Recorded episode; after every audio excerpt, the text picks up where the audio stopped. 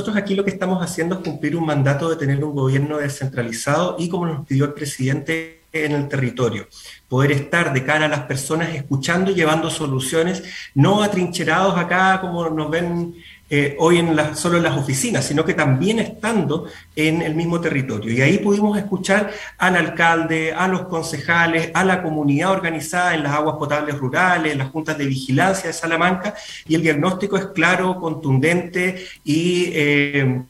transmite el sentido de urgencia que eh, tenemos para abordar la situación hídrica.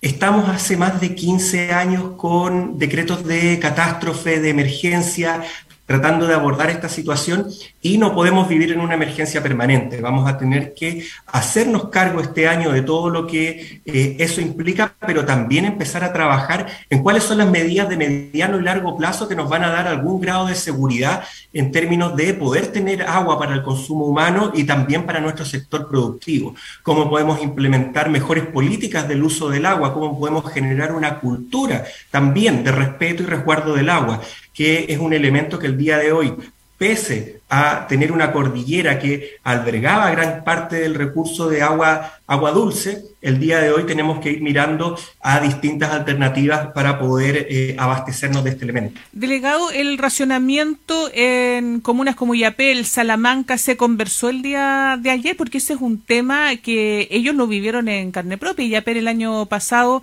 eh, estuvo a punto de racionar eh, el agua para consumo humano. ¿Tuvo ese tema de conversación en la mesa? Hablamos ampliamente de la situación de escasez hídrica. Sabemos que el racionamiento no es algo que se viene, es algo que ya existe.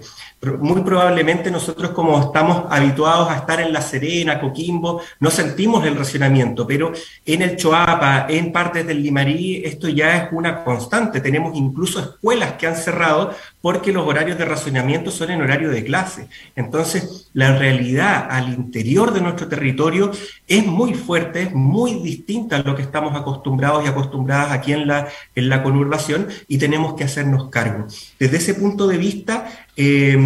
sabemos incluso que hasta eh, la ciudad de Illapel se está abasteciendo mediante camiones aljibe que tienen que trasladar agua desde Salamanca porque eh, eh, no logra abastecerse por sí misma. Ya no estamos hablando muchas veces de que la solución pueda pasar por una mesa hídrica comunal. Ahora tenemos que hablar por los valles completos, por las provincias, porque la situación es tal que tenemos que generar una gestión integrada de toda la cuenca para poder abordar este problema, porque ninguna comuna va a ser capaz de abordarlo por sí sola. Ahora, eh, Minera Los Pelambres está construyendo o va a construir una desaladora. ¿Se ha conversado con la empresa para de una u otra manera integrarla y proveer de consumo humano de agua para, la, para estas comunas al menos? Bueno, lo que nosotros eh, conversamos ese día también eh, con el alcalde, con los concejales, tiene que ver con que el día de hoy la minera tiene derechos de agua que eh, tampoco se rigen por la prorrata. En el fondo a todos les disminuyen la cantidad de agua que pueden utilizar, pero la minera tiene asegurada cierta cantidad de 400 litros por segundo, que eh, finalmente...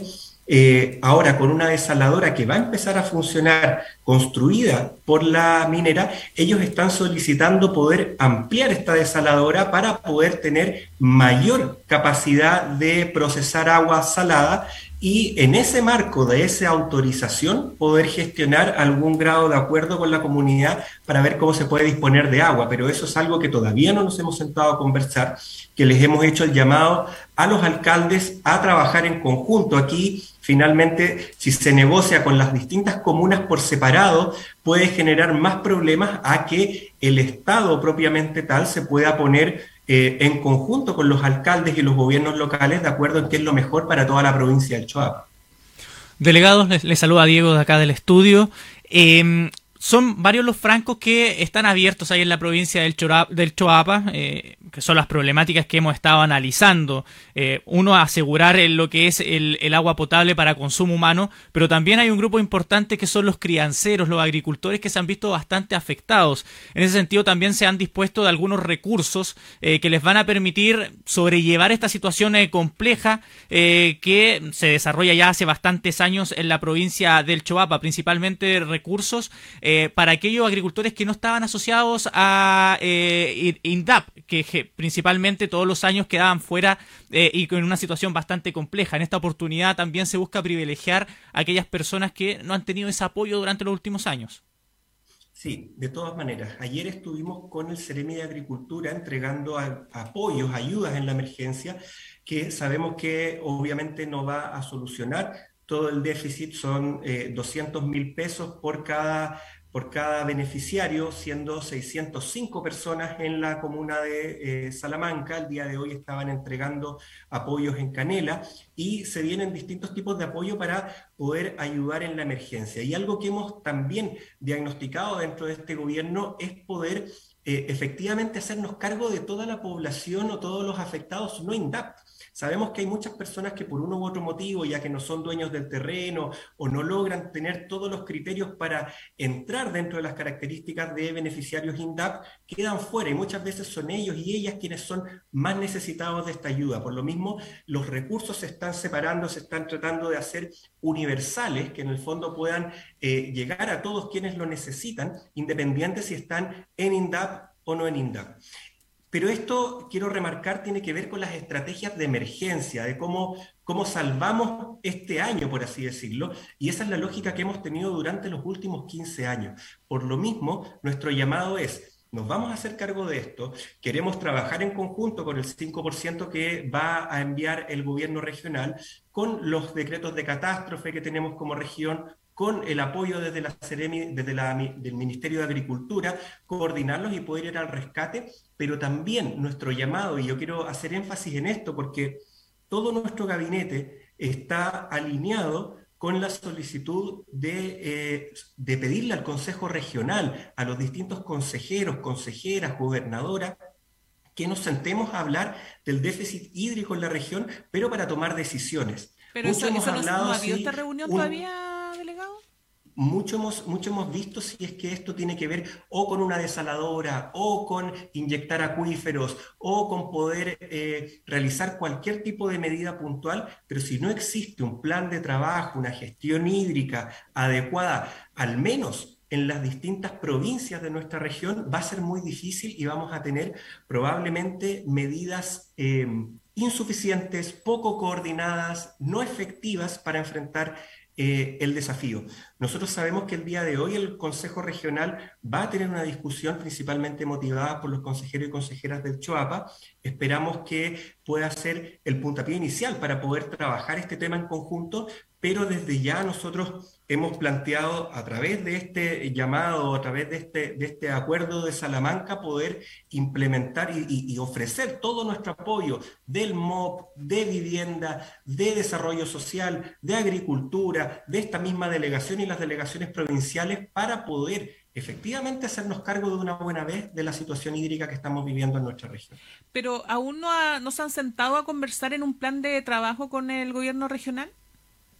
Eh, como le digo, Marcela, ayer hicimos este llamado. Nosotros sabemos que el día de hoy se va a reunir el Consejo Regional para poder, en una sesión extraordinaria, para poder eh, abordar este tema y estaremos muy pendientes de esos resultados y desde si es que se van a levantar instancias de trabajo en las cuales podamos colaborar. Y principalmente si es que existe esta solicitud para poder liberar este 5% eh, de emergencia que entendemos hasta el momento no se ha solicitado y eh, entendiendo la, realidad que se vive en la región de Coquimbo es muy necesario. Entonces, ¿cuánto tiempo más habrá que esperar para poder solicitar por parte, en este caso, de, la gobernadora regional que tiene que hacer esta solicitud formal de poder liberar y contar con esos recursos? Me imagino que también ahí existe una sensación de, de inmediatez que se lo irán a traspasar a la gobernadora regional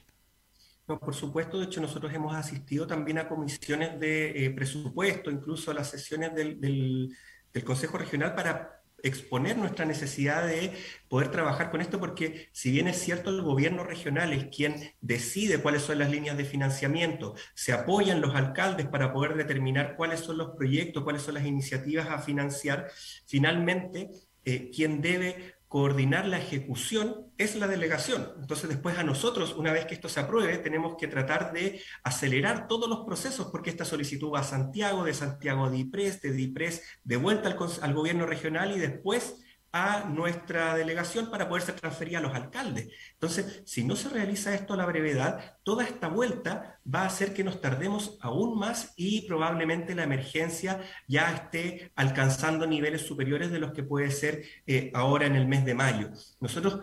sin embargo, insisto, y esto me gustaría que quedara claro, separar esto en dos, en dos patitas, como se dice. Una que tiene que ver con la emergencia y otra que tiene que ver con los lineamientos que nosotros como somos un gobierno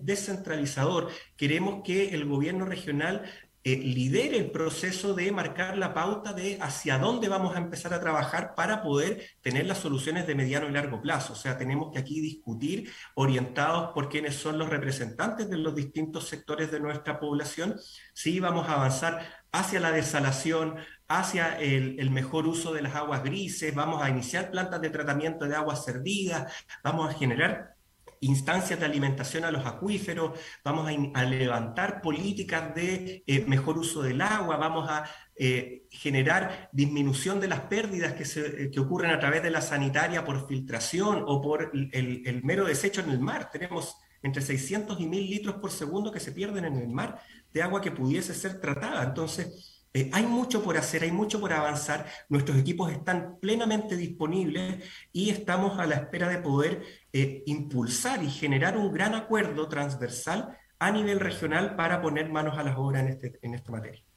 Bueno, la pregunta es, delegado, ¿cuánto más se va a esperar si la gobernadora plantea o no una estrategia para la, la, escasez hídrica que estamos viviendo, que es precisamente la crítica que están haciendo los consejeros y que se van a reunir esta tarde en, en la la comisión extraordinaria del Consejo Regional. Ahora, en este afán descentralizador, en Salamanca también debe haber estado presente la gobernadora Cris Naranjo. ¿Hay una instancia de poder salir juntos a terreno para coordinar de mejor manera esto, eh, delegado? Es lo que estamos eh, propiciando, estamos generando todas las conversaciones, estamos generando los espacios también para recomponer las confianzas entre eh, una gobernación y una delegación que recordemos que estaban en polos contrapuestos, o sea, Finalmente, nosotros heredamos una, crisis institucional que tiene que ver con eh, la lejanía que existía entre la delegación y, la gobernación. Estamos en el proceso de reconstrucción de confianzas en el marco de una emergencia en el cual tenemos que generar impulso y por eso nosotros humildemente queremos poner nuestra disposición para que esto avance y que se generen las confianzas para trabajar entre la delegación, la gobernación, el, el, Consejo Regional, con todo el amplio espectro que tiene el Consejo Regional. Tiene consejeros desde eh, sectores de derecha y extrema derecha hasta partidos de izquierda y pasando por independientes. Entonces, el tema del agua es un tema que nos une a todos y todas y tenemos que actuar en consecuencia. Por supuesto. Delegado, le agradecemos el contacto. Que esté muy bien. Muchas gracias. Que esté